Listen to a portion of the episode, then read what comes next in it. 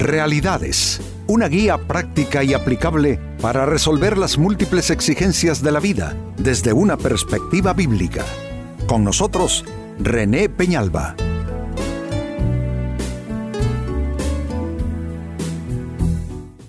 Amigos de Realidades, sean todos bienvenidos. Para esta ocasión nuestro tema, ver el futuro con respeto. Si hay algo que resulta casi, si se quiere, profano, es tratar el futuro de una manera irrespetuosa, con desdén, con burla, con cinismo. Si hay algo que debemos respetar es precisamente el futuro. ¿Por qué, amigos? Porque el futuro no lo tenemos en el puño. Tenemos que amistarnos con el futuro y si hay algo que requiere fe, seriedad de nuestra parte, buen trato es lo que está por venir, lo que está por acontecer, porque eso no lo controlamos nosotros, eso no está en nuestras manos. Pues este es nuestro tema para hoy, ver el futuro con respeto.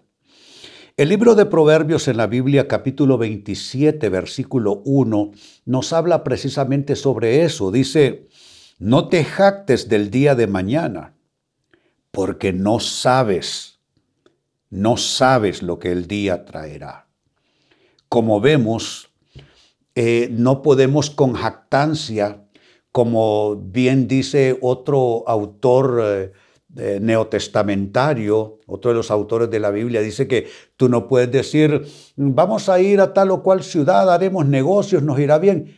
No, dice, porque tú no sabes exactamente qué trae el futuro. Tú debieras decir que si Dios quiere, que si Dios nos ayuda, que si Dios lo permite, y así debemos ver nosotros la vida, verla con esa, esa, esa actitud respetuosa. Yo tengo una palabra y es una actitud solemne. Así debemos ver el futuro, con solemnidad. Pues esta escritura nos da pie para eh, traer esta interrogante. ¿Cómo es que se hace eso? ¿Cómo tratar el futuro con respeto? ¿Cómo eh, tener una, yo diría, una conexión mm, de fe, amistosa, cómo, cómo poder desde nuestro hoy llegar al mañana y que el mañana sea bonancible, que el mañana esté de nuestro lado, que el mañana sea nuestro amigo, es decir, cómo, cómo tratar el futuro con respeto. Atención a los consejos a continuación. En primer lugar, hay que hacer lo que ya leímos en el texto bíblico. No alardees ni trates el futuro con jactancia y yo añado tampoco con sarcasmo. Si hay algo que no admite el futuro es jactancia, sarcasmo y estar alardeando. No podemos. Tenemos que Mm, ver el futuro como algo que lo construimos nosotros, sí, pero solo en parte. Porque hay tantos factores aleatorios que no están en nuestra capacidad gobernar. Hay cosas que nosotros podemos hacer, sí, claro que sí. Hay cosas que nosotros podemos promover, por supuesto que sí. Hay cosas que nosotros podemos provocar, definitivamente sí. Pero hay otras cosas, amigos, que van a venir sin, sin participación nuestra, sin la venia nuestra. Van a pasar porque van a pasar, porque se derivan de otros factores que ya no son nuestros. Entonces, si eso es así, no conviene alardear sobre el futuro, no conviene hablar con jactancia sobre el futuro, y tampoco conviene hablar con sarcasmo y con cinismo respecto al futuro. Tenemos que hacerlo con respeto. Respeto es una palabra clave cuando se habla de lo que todavía no pasa, de lo que todavía no vemos, de lo que todavía no ha sucedido. Ese es nuestro primer consejo. Como segunda respuesta, ¿Cómo tratar el futuro con respeto? Trabaja comprometidamente por llegar a ese futuro que esperas. Trabajar comprometidamente. Les decía antes, hay cosas que uno puede hacer para construir futuro, otras no. Pues bien, en ese ámbito de lo que uno sí puede hacer, ahí hay que trabajar y yo le pongo este calificativo de manera comprometida. El trabajo comprometido. Trabajar a solas, no. Porque ¿cuántos trabajan y no logran un futuro bendecido? ¿Cuántas gentes, grupos humanos se esfuerzan y no logran resultados? Quizá una de las razones sería porque no se trató de un trabajo comprometido. Los proyectos de familia, por ejemplo, requieren trabajo comprometido. Los proyectos de nación requieren trabajo comprometido. Los trabajos de empresa, de iglesia, de deporte, es que, en fin, yo creo que no hay proyecto que sea importante que no traiga esta exigencia, que no traiga este reclamo, trabajo comprometido. Entonces yo a estas alturas, amigo, amiga, yo te hago la pregunta, eh, ¿de qué manera tú estás vinculado con todos tus distintos eh, círculos de relación? Familia, trabajo, etcétera. Eh, lo tuyo es comprometido, tu esfuerzo es comprometido, tu vínculo es comprometido. ¿Y, ¿Y, cómo se traduciría, dirías tú, trabajo comprometido? Yo diría que se traduce perfectamente, amigos, en trabajo sacrificial. Es que si no mostró sacrificio, ¿y de dónde sacamos que sería comprometido entonces? Eh, eh, demostrará compromiso porque hay sacrificio, porque tiene esa implicación. Es un trabajo comprometido, es un trabajo sacrificial.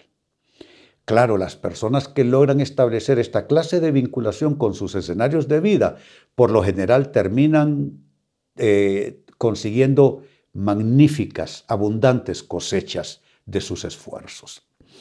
Pero sigo respondiendo, la pregunta sigue siendo la misma, ¿cómo tratar el futuro con respeto?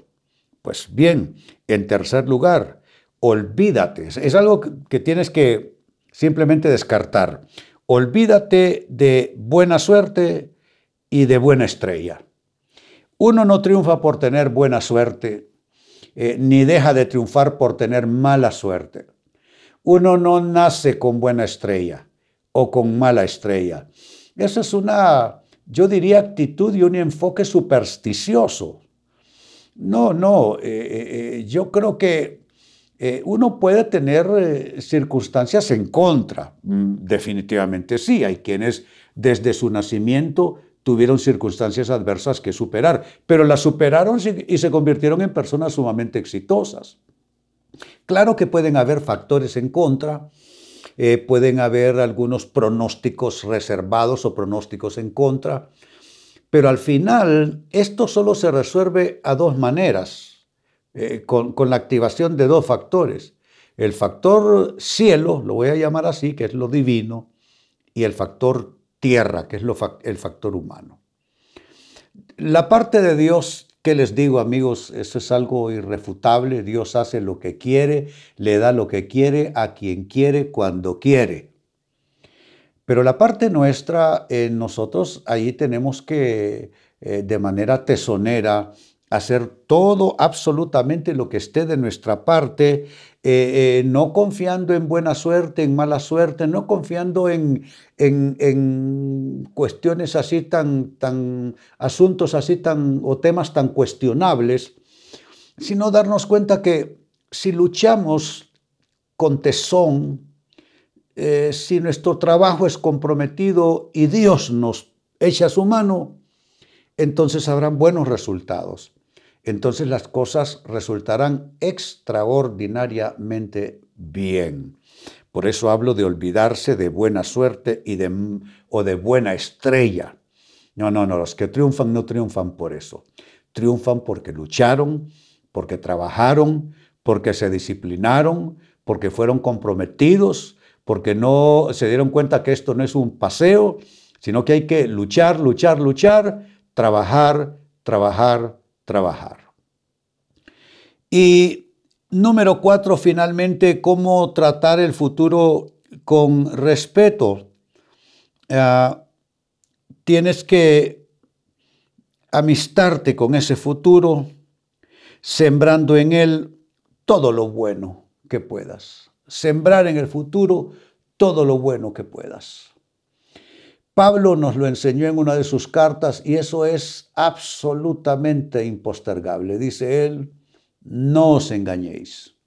Dios no puede ser burlado, pues todo lo que el hombre sembrare, eso también cosechará.